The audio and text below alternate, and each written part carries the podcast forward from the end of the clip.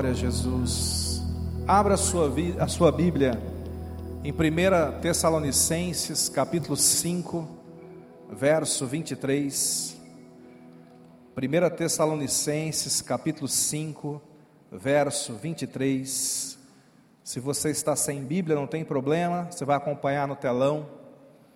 E assim que você abrir a sua Bíblia, feche mais uma vez os seus olhos. Peça para que o Senhor venha continuar falando com você e transformando você de dentro para fora. Senhor, nós nos expomos agora à tua palavra, mas não apenas a nossa mente, todo o nosso ser, o nosso espírito também.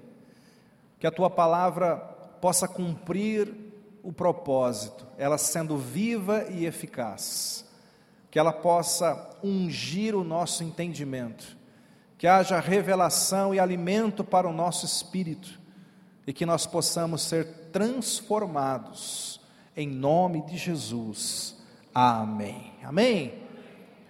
1 Tessalonicenses, capítulo 5, verso 23, diz assim: O mesmo Deus da paz vos santifique em tudo, o vosso espírito, alma e corpo sejam conservados íntegros e irrepreensíveis na vinda do Senhor Jesus Cristo. Fica com esse texto aí fixado. Eu quero nessa noite compartilhar com você um tema muito importante.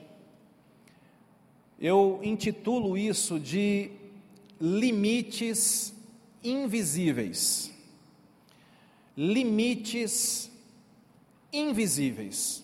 Você sabe o que são limites, né? Cercas, muros, objetos que impedem a passagem.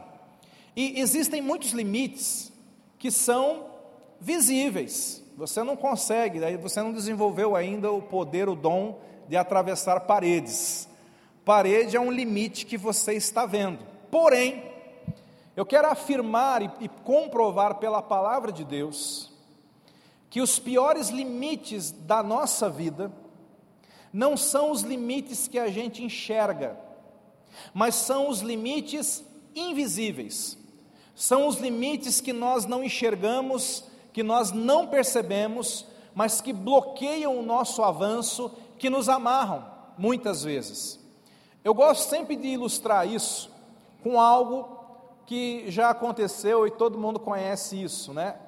Há alguns anos atrás, eu acho que há uns 300 anos atrás, o Brasil era cheio de fazendas, professor de história, e muitas fazendas de café. E eu cresci numa fazenda e o padrão da fazenda era ter um pomar do lado da casa grande. Tinha aquele pomar imenso e tinha as plantações de café. E houve tempos em que vieram as pessoas da África, né, os escravos, para trabalhar nessas fazendas. E depois dos escravos, veio muitos europeus, principalmente italianos, imigrantes, para substituir a mão de obra escrava. Em muitas fazendas, os senhores, eles queriam o pomar só para eles. Eles não queriam escravos entrando no pomar, eles não, não queriam a italianada acabando lá com, com as frutas que eles tinham. Então, de manhã, eles normalmente davam o leite como café da manhã, e foi difundido nas fazendas o seguinte mito: o mito do leite e da manga. Quem já escutou esse mito? Se você misturar leite com manga, vai morrer. Então, você quer essa manga? Não, tomei leite hoje de manhã. Não, mas agora já é 8 horas da noite. Não, mas olha, fala que morre. Três dias aí para poder liberar o corpo. Porque senão morre.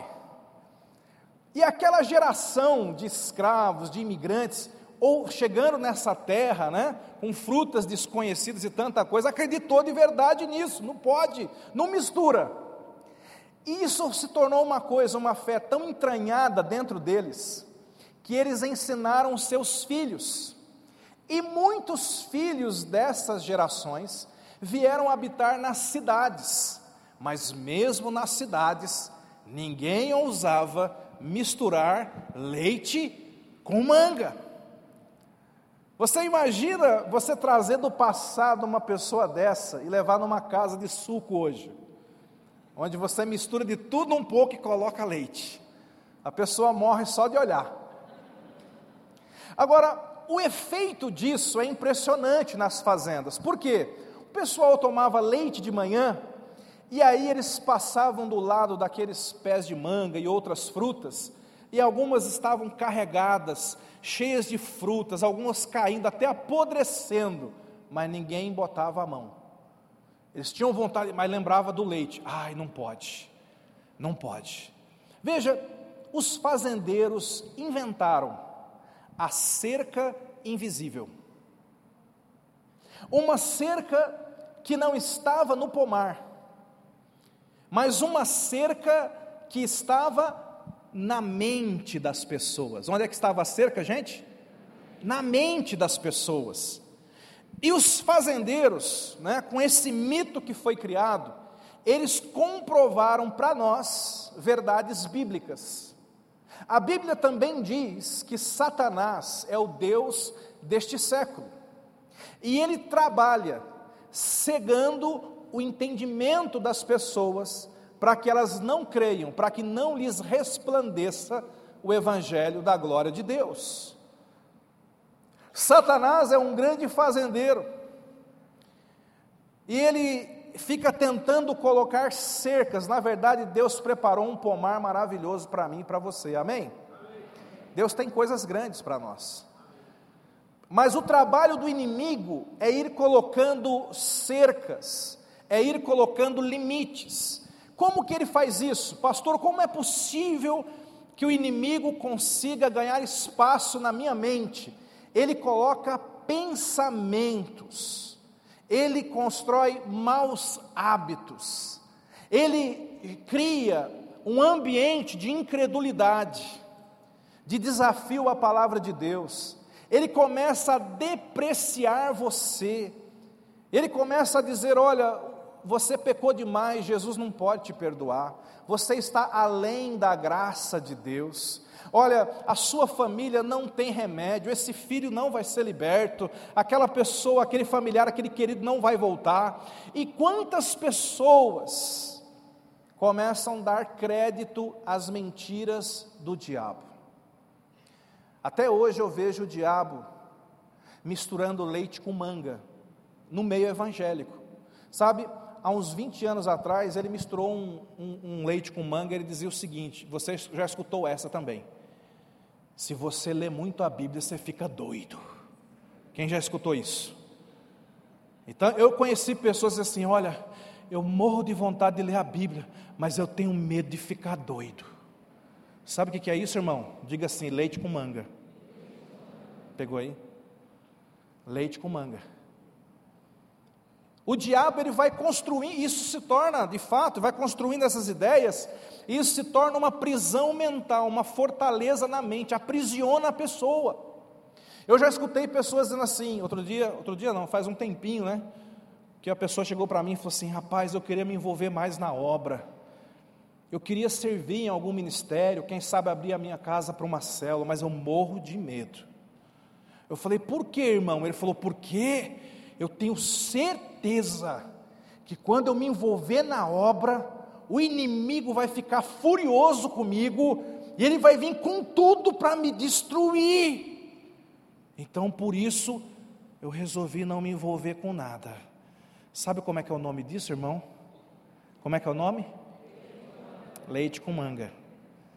Eu falei para ele, cara, eu estou na obra, meus pais estão na obra, meus, minha avó estava na obra, e eu só fui abençoado esse tempo todo. É um engano você, em primeiro lugar, pensar que não vai ser alvo do diabo. Vai. Mas há muitos anos eu decidi que eu não ia ser um alvo parado.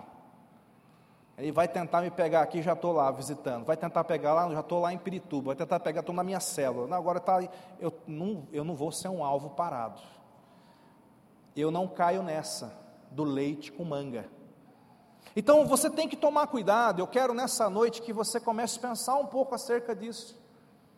Pensamentos, ou outros limites, que eu quero mencionar pelo menos dois tipos aqui, que podem estar amarrando a sua vida e podem estar privando você do melhor de Deus. Então, eu primeiro preciso explicar esse versículo para você. Porque esse versículo ele mostra, segundo a Bíblia, como é que a gente é, como é que a gente foi criado, como é que a gente funciona.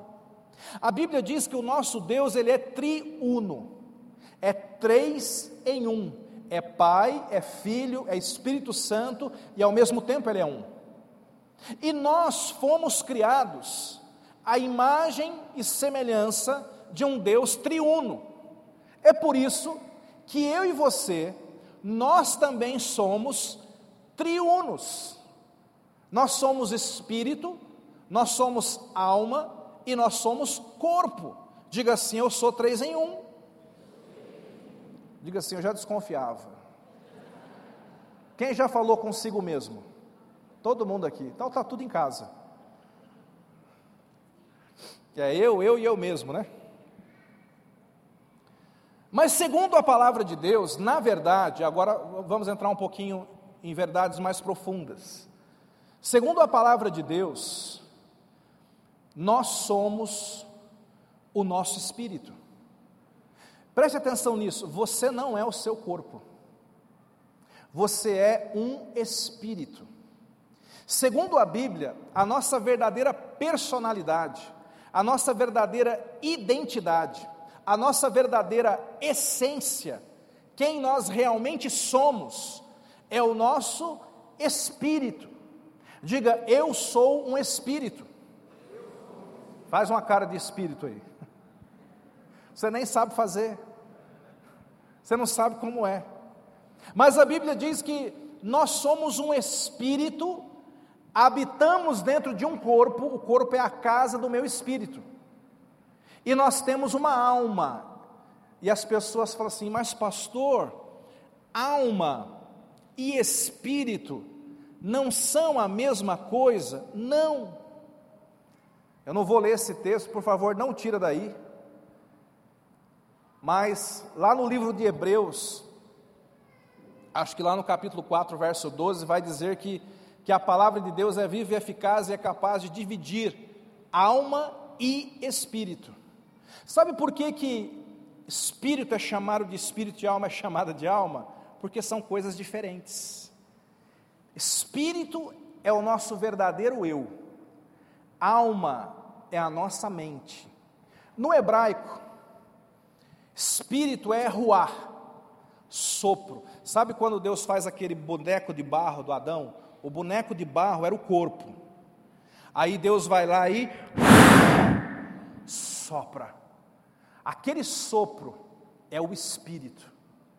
Você é o sopro que veio direto de dentro de Deus. Você é uma centelha do seu próprio Criador. Aquele sopro que em, em hebraico, Antigo Testamento é ruá, em grego, Novo Testamento é pneuma. Quem trabalha aqui com máquina pneumática vai entender melhor. Máquinas movidas a ar. Espírito em grego é pneuma. Diga eu sou um pneuma. Diga eu sou pneumático. Ah, que boa.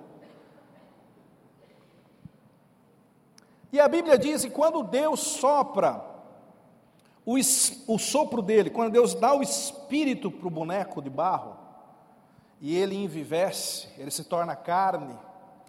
A Bíblia diz então que ele também se torna alma. Alma, em hebraico nepesh, em grego psique, de onde vem psicológico. Quem aqui já ouviu falar de doenças psicossomáticas? É porque em grego corpo é soma, diga soma, e mente é psique, diga psique que, que é uma doença psicossomática? Uma doença que começa no psique, na, na mente, e estoura no seu soma, no seu corpo. Pessoa fala, você está somatizando, quer dizer, o seu corpo está refletindo os seus pensamentos. Olha que interessante. Então vamos, agora você já entendeu, fala assim: eu sou um espírito, habito num corpo e tenho uma alma. Pegou aí? Assim somos nós. assim que Deus nos fez. Agora, nós temos que entender, queridos, que existem limites fora da gente. Você às vezes está num lugar limitado, nasceu numa casa limitada, você está dentro de uma circunstância limitada.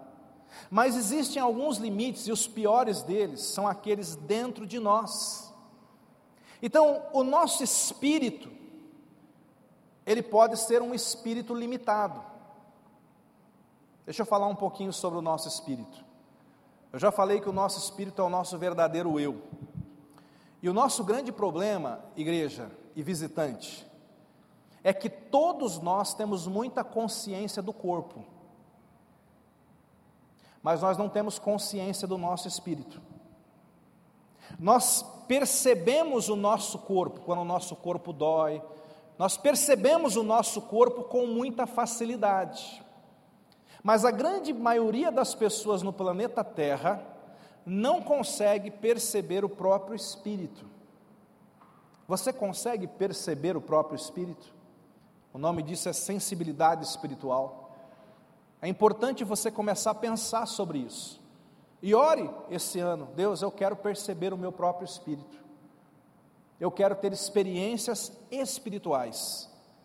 Eu quero sentir não no nível do corpo e não no nível da mente, eu quero sentir no meu nível espiritual.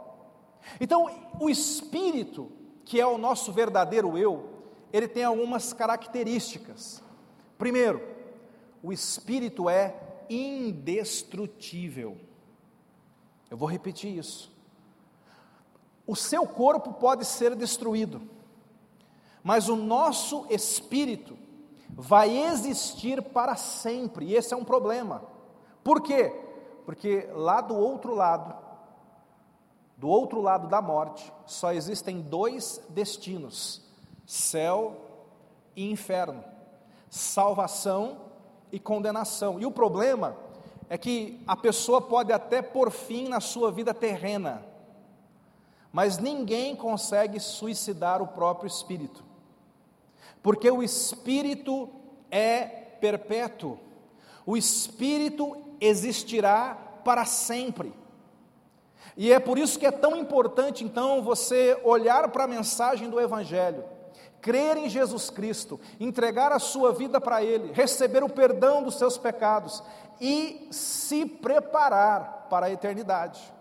Se você já entregou a vida para Jesus, você já foi salvo, então o seu alvo como cristão é estar se preparando, preparando o teu espírito para a vida eterna. Por quê? Porque o nosso espírito vai existir para sempre.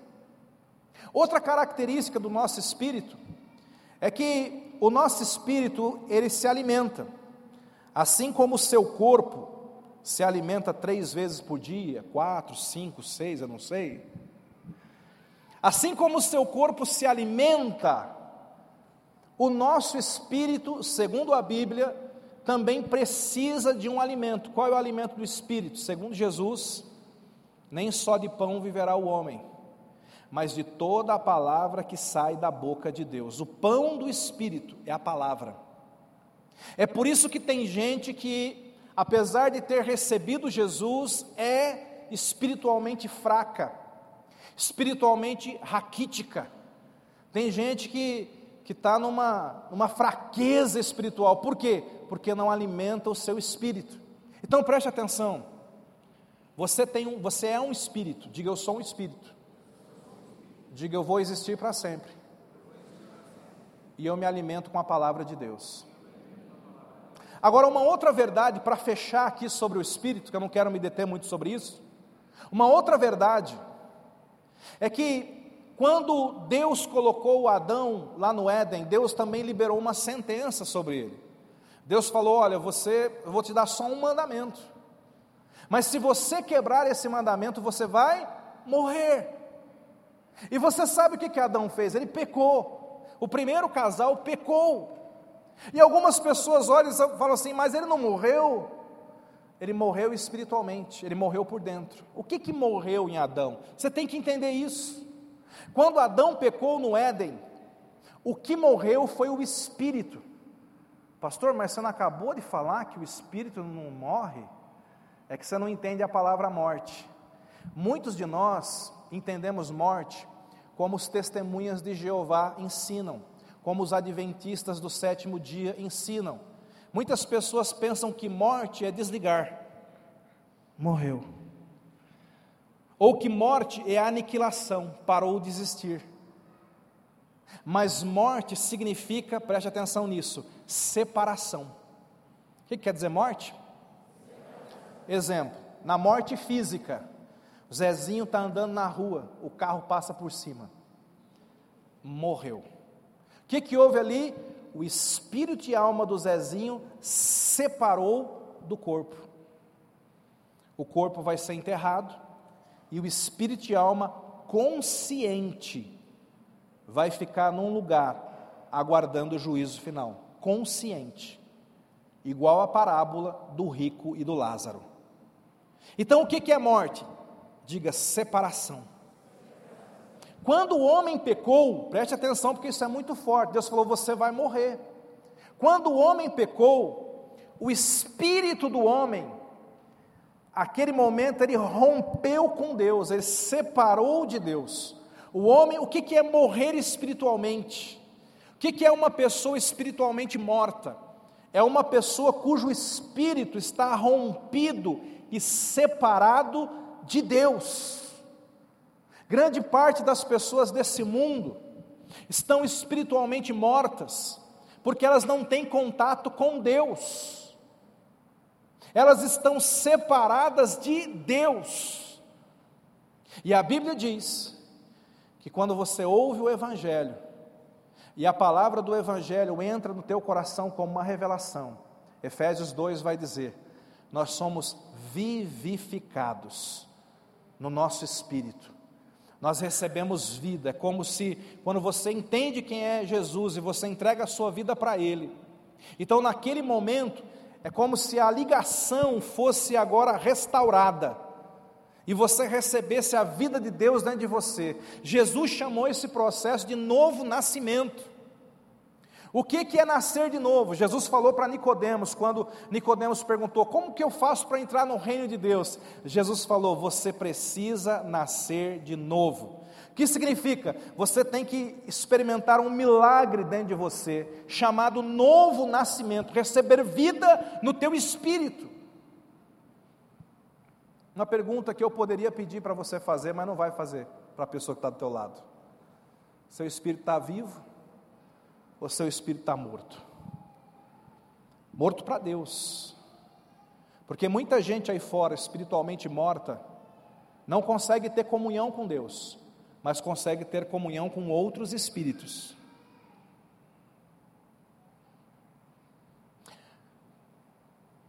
É por isso que quando você nasce para Jesus, quando você nasce para Cristo, a Bíblia diz que você tem que morrer para o mundo. Como assim morrer para o mundo? O que quer dizer morte mesmo? Quem lembra? Tem que se separar do mundo. Essa você pode fazer. Pergunta aí: já, já morreu para o mundo? Já separou das coisas do mundo?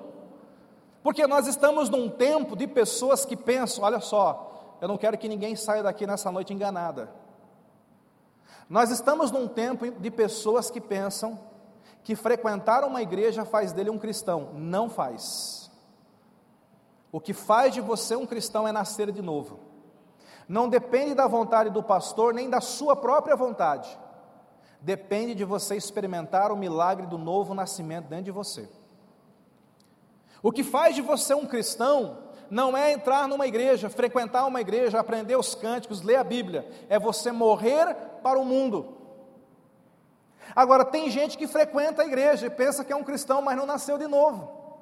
Tem gente que frequenta a igreja, pensa que é um cristão, mas não morreu para o mundo. Está vivo ainda.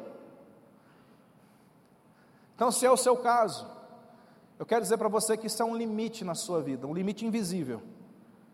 E você precisa então voltar o seu coração para Deus. Você precisa então entregar a sua vida para Jesus. Você deve buscar o novo nascimento. Você deve buscar a vida do Espírito dentro de você.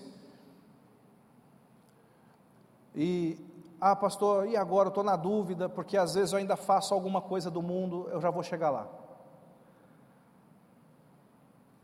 Se você já nasceu de novo, você fala, pastor, eu entendo que eu nasci de novo. Eu entendo que eu estou em Cristo, pastor. Eu, eu recebi, eu sei que eu, eu, eu nasci de novo. Está tudo certo agora? Ainda não. Você já está salvo. Mas ainda resta a transformação da alma, da mente, diga mente. E aqui eu quero encerrar a mensagem, me detendo só nisso. A transformação da mente. Porque se existe um limite espiritual no teu espírito, existem limites muito fortes que foram plantados na sua mente, na sua alma, nos seus pensamentos. Tem pessoas que estão numa prisão de ansiedade. Alguém falou que a ansiedade é excesso de futuro. É tanta preocupação com o futuro, pensando, meu Deus, e o amanhã, e o mês que vem, e minha filha, quando crescer, aquele cara vai chegar lá em casa, o que eu vou fazer com ele? E é tanta coisa pensando assim, que a pessoa fica ansiosa. Excesso de futuro, ansiedade. Alguns dizem que depressão é excesso de passado. Pessoas que ficam muito presas ao passado, tanto as experiências boas quanto ruins, e aquela pessoa se enche de passado, não tem mais graça viver no presente. E ela então cai numa depressão, porque ela olha demais para o retrovisor da vida. Alguns dizem que estresse é excesso de presente. A pessoa está no presente, ela não está no passado, não está no futuro, mas ela está aqui, só que ela está aqui só se preocupando, se atarefando, gastando aquela energia e tal, aquela coisa, e ela daqui a pouco está estressada. Estressada. E aquilo também vira uma prisão mental. Tem pessoas que estão presas ao medo. O medo é um carcereiro mental. O medo é um limite. O medo te impede de crescer, de avançar. O medo é o oposto da fé. Eu costumo dizer que o medo é a fé negativa. Quando você exerce uma crença positiva, isso é fé. Mas quando você exerce uma, uma crença negativa, isso é medo. Você pode sair daqui dizendo: em 2024 ninguém na minha casa vai ficar doente, em nome de Jesus, isso é fé. Mas você pode também sair daqui dizendo: o inverno está chegando e com ele a dor de garganta. Já sei, já sei. Isso também é uma crença, mas é uma crença negativa. É uma crença de medo, temor, o mal que eu temia, dizia Jó, me sobreveio. É você exercer uma fé negativa e aquilo vai acontecer na sua vida. Porque Jesus disse: o que você crer vai acontecer, o que você esperar vai acontecer. Pergunta de novo para quem está do seu lado: o que você está esperando? Deixa eu melhorar aqui. Projeto Roger Bannister se você tiver. Eu gosto desse homem. Você sabe, acho que esse ano tem Olimpíadas, né? E uma das provas da Olimpíada tem uma corrida, que é a corrida de uma milha. É mais ou menos 1.500 metros. E desde quando existe Olimpíadas, até uns 50 anos atrás, Ninguém nunca tinha conseguido correr uma milha em menos de quatro minutos. Ninguém. E chegou-se a dizer que aquilo era o limite do corpo humano. Especialistas escreveram livros e diziam assim: ninguém pode correr além disso. Ninguém, ninguém, ninguém, ninguém, ninguém. Até que um homem, acho que eu mandei lá no grupo da mídia, até que um homem chamado Roger Bannister, que por sinal era crente, tinha que ser, né? Diga era crente. E além de crente, era médico, estava estudando para fazendo medicina. E ele era um atleta e um corredor. E por mais que ele ouvisse, não é possível, não é possível, aquele homem decidiu em Deus e falou assim: quer saber? Eu vou lá quebrar esse recorde. E nas Olimpíadas de 1954, o Roger Bannister, gente, ele foi lá e ele quebrou esse recorde, essa marca, e ele correu uma milha em menos de quatro minutos. Diga glória a Deus. Agora, ele ouviu muita coisa, o pessoal dizia que ele era doido, mas ele foi lá e fez. Amém. Agora, o, o que, que é curioso? É que desde quando o mundo é mundo até 1954, ninguém tinha conseguido quebrar essa marca. Quando o Roger Bannister foi lá e quebrou, nos 10 anos seguintes, 336 atletas quebraram também.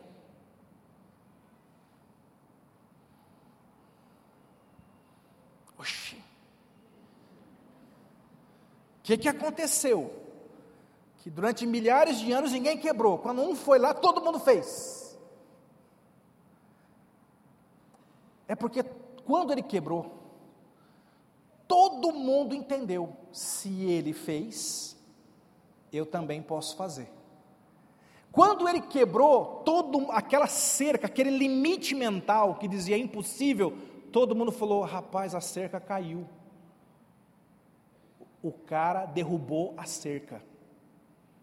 Fala para quem está do seu lado: Deus quer que você derrube a cerca. Está entendendo? O cara foi lá e derrubou a cerca. Aí eu quero deixar essa pergunta para você pensar essa semana. Aonde estava o limite dos atletas? No corpo ou na mente? Aonde estão os seus limites? Não estão no seu corpo. Não está no seu país. Não está na sua família. Não está na sua vizinhança. Não está na sua igreja não está nos seus pastores, não está no seu cônjuge. Olha lá o aleluia. Aonde estão os nossos limites? Na nossa mente. Aqui. É por isso que você tem que compreender, mas pastor, eu, eu, quando eu recebi Jesus, a Bíblia diz né, que aquele que está em Cristo, nova criatura é, e tudo se fez novo. Não está escrito lá em 2 Coríntios 5,17? Está. Mas você tem que entender o que tudo é esse. Quantos creem que tudo se fez novo? Quantos creem que tudo se fez novo? Pergunta para quem está do teu lado, quando você aceitou Jesus, você emagreceu quantos quilos? Pergunta aí. Oxi! Mas tudo não se fez novo, irmão? Criou cabelo? Ficou bonito? Cresceu 10 centímetros? Tudo não se fez novo? Se fez, mas aonde? Diga no meu espírito. Quando você recebe Jesus, o seu espírito se faz novo. E a nossa mente? Aí é que está o problema. A mente, ela não foi transformada na conversão. A mente do cristão, tem que ser transformada dia após dia. A mente do cristão tem que ser renovada dia após dia. É por isso que pessoas aceitam Jesus aqui, entregam a vida para Jesus e vão para casa falando palavrão, mentindo, fofocando, fazendo coisas feias ainda. Por quê? porque a mente daquela pessoa vai ter um processo de transformação, de renovação nos próximos anos. E esse processo de purificação é até a volta de Cristo, ou até você morrer, o que vier primeiro. Diga, eu estou no processo. É por isso que tem gente que aceitou Jesus há 50 anos e a mente dele ainda é de um recém-convertido. Porque tem pessoas que não colaboram com o processo de Deus. Então você tem que perguntar: sua mente está sendo renovada? Você está renovando, por exemplo, o pecado é um limite. Eu preciso quebrar esses, essas coisas. O vício é um limite. Eu tenho que quebrar essa barreira. Maus hábitos são limites. Eu tenho que quebrar essas barreiras. Incredulidade são limites, eu tenho que quebrar essas barreiras. A Bíblia está cheia de promessas poderosas, que quando eu pego essas promessas, eu coloco aqui dentro da minha mente, vai acontecer uma renovação. E quando você começar a pensar de forma diferente, você começa a viver de forma diferente. Quantos estão entendendo o que eu estou dizendo? Quando você começa a ler a palavra de Deus e entender, Deus vai destruindo dentro de você os mitos de leite com manga que você carrega. Ai, esse pecado sempre esteve comigo, nunca vou conseguir sair dele. Isso é leite com manga. Esse problema é insolúvel, isso é leite com manga. A minha família sempre sofreu disso, isso é leite com manga. O Evangelho chegou na sua vida, isso vai mudar. Você tem que estar preparado para o novo de Deus. Você tem que estar preparado para renovar a sua mente. É por isso que agora sim, por favor, projeta para nós Colossenses capítulo 3, verso 2, que é um texto que a gente tem lido demais aqui. Pensai nas coisas lá do alto, não nas que são aqui da terra. O que, que esse texto está dizendo? Eu gosto do verbo pensai, porque Deus não está dizendo assim, eu vou obrigar você a pensar. Deus não está dizendo assim, o seu pensamento é um problema meu. Não. Entenda o que, que é a salvação. O espírito é problema de Deus. Quando você aceita Jesus, Deus resolve, você nasce de novo. Diga assim: o meu espírito é problema de Deus. Diga assim: a minha mente é um problema meu. Por isso que Deus fala assim: pensai nas coisas do alto. Você tem que pensar. É nós que temos que mudar o pensamento. É nós que temos que substituir maus pensamentos por bons pensamentos. É nós que temos que substituir os conceitos do mundo pelos conceitos da palavra de Deus. O nosso mundo, inclusive, está numa guerra cultural. O nosso mundo está numa guerra cultural. Você está no Ocidente. O Ocidente foi formado em bases cristãs. Muito do que nós entendemos da vida é baseado na palavra de Deus. Você já escutou aquela expressão, não é? O mundo ocidental está fundado na moral judaico-cristã. A moral judaico, Antigo Testamento. Moral cristã, Novo Testamento, Bíblia. É que os caras não têm coragem de falar assim, o mundo ocidental está fundado na Bíblia. Aí eles resolveram achar um termo mais bonitinho para não reconhecer que é Bíblia. E eles falam assim: o mundo ocidental está formado na moral judaico-cristã. É verdade. Só que esse mundo, essa visão que a gente tem de mundo, ela está em constante ataque. Constante ataque. E os valores da palavra de Deus estão sendo constantemente atacados. E muitas vezes sem perceber. E esse é o propósito do inimigo ele vai tentando mudar os seus valores sem você perceber. O propósito do inimigo é substituir os valores da palavra de Deus pelos valores do mundo.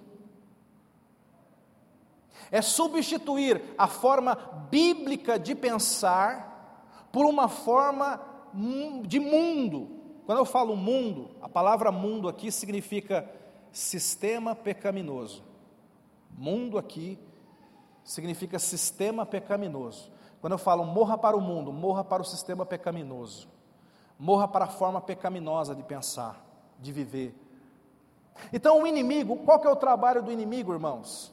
O inimigo ele vem ele vem plantando ideias, ele vem plantando pensamentos, ele vem plantando limites invisíveis. Ele vem dizendo para você: casamento não presta, casamento é uma droga, se não gostou, separa desse e pega outro. Pai é coisa ruim. Mãe não presta, revolte-se, saia de casa, vá morar sozinho. Ter filhos é uma desgraça. Compre uma samambaia e um cachorro. Seja feliz. Buscar Deus é uma caretice. É coisa de fanático, de doido que não tem o que fazer. E sem você perceber, você está sendo o tempo todo bombardeado com isso. Então, de repente, você não entende, porque você não consegue funcionar em família. Porque você não consegue entrar no pomar da sua família, no pomar do seu casamento, no pomar da sua relação com seu filho? Por que, que você não consegue entrar no melhor de Deus, uma vida espiritual, um avivamento pessoal? Mas é porque pensamentos foram plantados sem você perceber, e sem você perceber, eles viraram limite. Tem pessoas que dizem: Eu sou novo demais para servir a Deus. E tem pessoas que falam assim: Eu sou velho demais para servir o Senhor. E você percebe que o problema não é no corpo, é na mente. O limite está na, na mente. Tem gente aqui amarrada pelo medo, pelo pecado. Tem gente aqui amarrado por um trauma antigo. Você tentou uma vez, não conseguiu. Você desistiu. Tem gente aqui amarrado com uma palavra, uma sentença que ouviu do pai, da mãe, de um chefe, de um professor. Alguém que olhou para você e falou: Você não vai ser nada, você vai ser um burro, você não vai sustentar um casamento, você não vai ser ninguém de futuro. E aquela palavra, ela entrou dentro da sua mente, dentro do seu coração. Satanás, ele inflamou aquela palavra. E aquela palavra entrou na sua mente sem você perceber uma cerca invisível foi construída na sua mente, não está fora de você, está na sua mente. E aí você agora não consegue estender a sua mão para dentro desse pomar. Você não consegue muitas vezes viver essa verdade. E você não entende por quê. Você fala, por que, que eu patino? Por que, que eu estou estagnado? Por que, que eu não consigo alcançar a plenitude daquilo que Deus tem para mim? E muitas vezes você fala assim: eu já nasci de novo. Eu já resolvi o meu problema no meu espírito, mas o problema agora está aqui, ó, na mente, a renovação da mente. Esse ano, irmãos, esses dias, os próximos meses, muitos limites vão cair nesse lugar. Nós estamos crendo num romper sobrenatural, em todas as áreas. Eu creio, há uma palavra que fala assim: esperar inteiramente na graça que vos está sendo trazida. Diga assim: existe uma graça que está a caminho da minha vida. Diga, ela está vindo. Espera nela, irmão. Espera nela. Existe uma graça, existe uma unção da parte de Deus que está vindo para quebrar esses limites. Agora, nós precisamos entrar em concordância com Deus. Nós precisamos cooperar com o Senhor. Você tem que ajudar o Senhor. Como que você faz isso? Primeiro, cuidado com aquilo que você expõe à sua mente. Tem pessoas, você tem que entender que a mente é uma página em branco. A mente, eu falei outro dia, é um copo de água. Mas tem pessoas que expõem a mente a tanta sujeira. Você passa o dia inteiro assistindo bobagem, lendo bobagem, conversando com pessoas que só falam bobagem. Tem pessoas que contaminam, tem pessoas que envenenam, tem pessoas que não vão te edificar. Então não adianta você pensar que você vai vir aqui um sábado ou um domingo à noite e você vai ficar duas horas aqui e depois você vai passar seis dias lá fora, enchendo a sua mente com lixo. E na semana que vem a sua mente vai estar mais pura. Não, isso é um processo diário. Então, irmão, faça uma dieta na mente. Eu falei para você que a gente alimenta o nosso corpo algumas vezes por dia. E eu falei para você que nós alimentamos o nosso espírito com a palavra de Deus, mas eu preciso dizer para você, a mente também é alimentada. Como, pastor? Tudo aquilo que você ouve e tudo aquilo que você vê é alimento para a sua mente. Isso é um problema.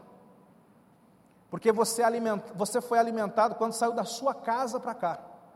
O que você viu no caminho estava te alimentando. Você é alimentado com tudo o que você ouve ao seu redor. Tem pessoas que vão ser bom alimento, e tem pessoas que não vão ser. Eu sempre cito essa passagem do Jairo. Jairo é um pai que tem uma filha doente, e ele procura Jesus. E ele vai até Jesus, é tão lindo. Jesus está pregando, Jesus está no meio do culto. E o Jairo chega, se prostra, interrompe a pregação. E o Jairo fala: Jesus, minha filha está doente, vá até lá. E eu gosto tanto disso, porque eu, eu vejo o amor de Jesus por nós, né? Eu acho que Jesus acordou naquele dia e colocou assim na agenda: pregar. Aí vem o Jairo e fala assim: Minha filha está doente, o senhor pode ir lá? Imagina Jesus pegando a agenda dele assim, apagando, escrevendo assim: Ir na casa do Jairo. E aí, só acontece esse momento da Bíblia, o único momento da Bíblia que Jesus segue, ao invés de ser seguido. O Jairo vai na frente, Jesus vai comigo, Jesus vai comigo, e Jesus vai atrás. Mostra o caminho aí, Jairo. Eu creio que quando você ora, você convida Jesus para entrar na sua casa, na sua vida, naquela situação. Aí quando Jairo está indo no meio do caminho, chegam uns amigos. E os amigos não sabem, tem gente que não sabe da má notícia, né, gente? Tem gente que não sabe. Olha o jeito que eles deram a notícia da morte da filha do Jairo. Ô Jairo, para de incomodar o mestre porque tua filha morreu. Que amigos, hein? Agora, pensa a mente do Jairo ouvindo isso. Tua filha morreu. Acabou. Tem pessoas que vêm para você, vieram essa semana, vão vir semana que vem, falando negatividade, falando incredulidade, às vezes falando pecado, conversas lascivas, ou falando mal de outro, envenenando o seu coração contra o outro. E a sua mente, sem você perceber, a sua mente está se alimentando daquilo, a sua mente se, se alimenta do diagnóstico médico, a sua mente se alimenta do saldo que ela vê na conta bancária. A sua mente, e quando não tem alimento, ai pastor, então vou ficar trancado em casa, desligar tudo e ficar olhando para o teto. Aí você tem um dispositivo chamado memória Aí a sua mente começa a viajar no passado. Só que quando a sua mente está com defeito, você vai para o passado só para lembrar as desgraças.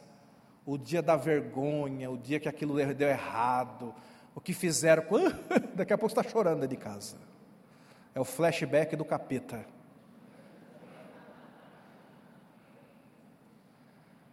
Tem gente que quando estava no mundo, fazia isso, curtia botava aquela música, tem umas musiquinhas do mundo que é boa para isso. Caixinha de lenço, ficava chorando, lembrando das desgraças. Porque o passado pode ser um limite para o teu futuro. Aí a pessoa se converte, só troca a música, Jobert. Pega uma adoração melosa, caixinha de lenço e vai lá.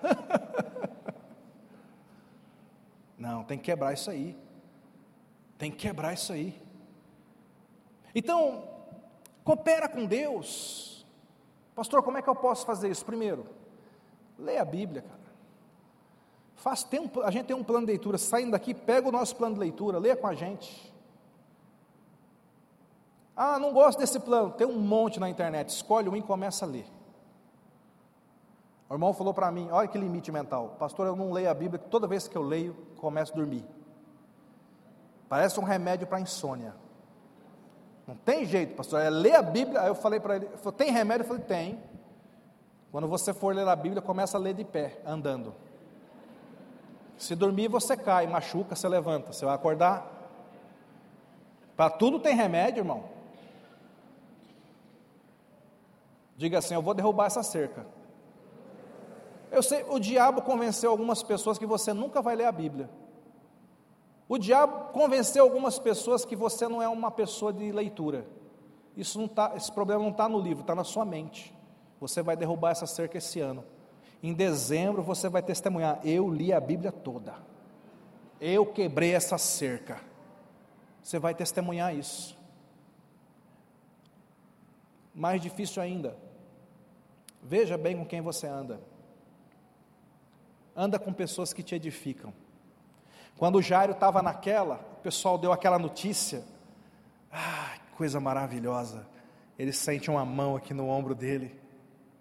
E a voz de Jesus dizendo: Jairo, não temas, creia somente. Ah. Eu quero andar com gente assim. E eu quero ser esse tipo de pessoa. Eu não quero ser a pessoa que vai envenenar ninguém, eu quero ser a pessoa que vai lançar vida, lançar fé sobre, a, sobre as outras pessoas. Os irmãos estão entendendo? Então, talvez, se nesses dias o seu coração está pesado, entristecido, desanimado, cansado, preocupado, chateado, estagnado, comece a pensar no que você tem pensado. E comece a pensar quem você tem ouvido. E comece a pensar com quem você tem andado. Porque a sua mente é a média das pessoas com quem você anda. Faz a média. Pega as 10 pessoas aí com quem você mais convive, a sua mente é a média delas. Então, você nunca vai subir de nível se você continuar muitas vezes nesse, nesse ambiente. Se você já tiver um bom ambiente, glória a Deus, mas se não tiver, meu irmão, adiciona gente nova, mas gente boa, gente de fé, gente de Deus, gente que edifica, gente que soma. Faça essa mudança, muda alguns hábitos da sua vida para que você consiga elevar. Eu gosto dessa, dessa frase: pensar nas coisas do alto, eleva a sua forma de pensar. Eu creio que tem tanta coisa para falar, mas eu sinto no meu espírito que o que precisava ser falado hoje já foi, senão você não vai conseguir absorver tanto. Fica de pé nesse momento.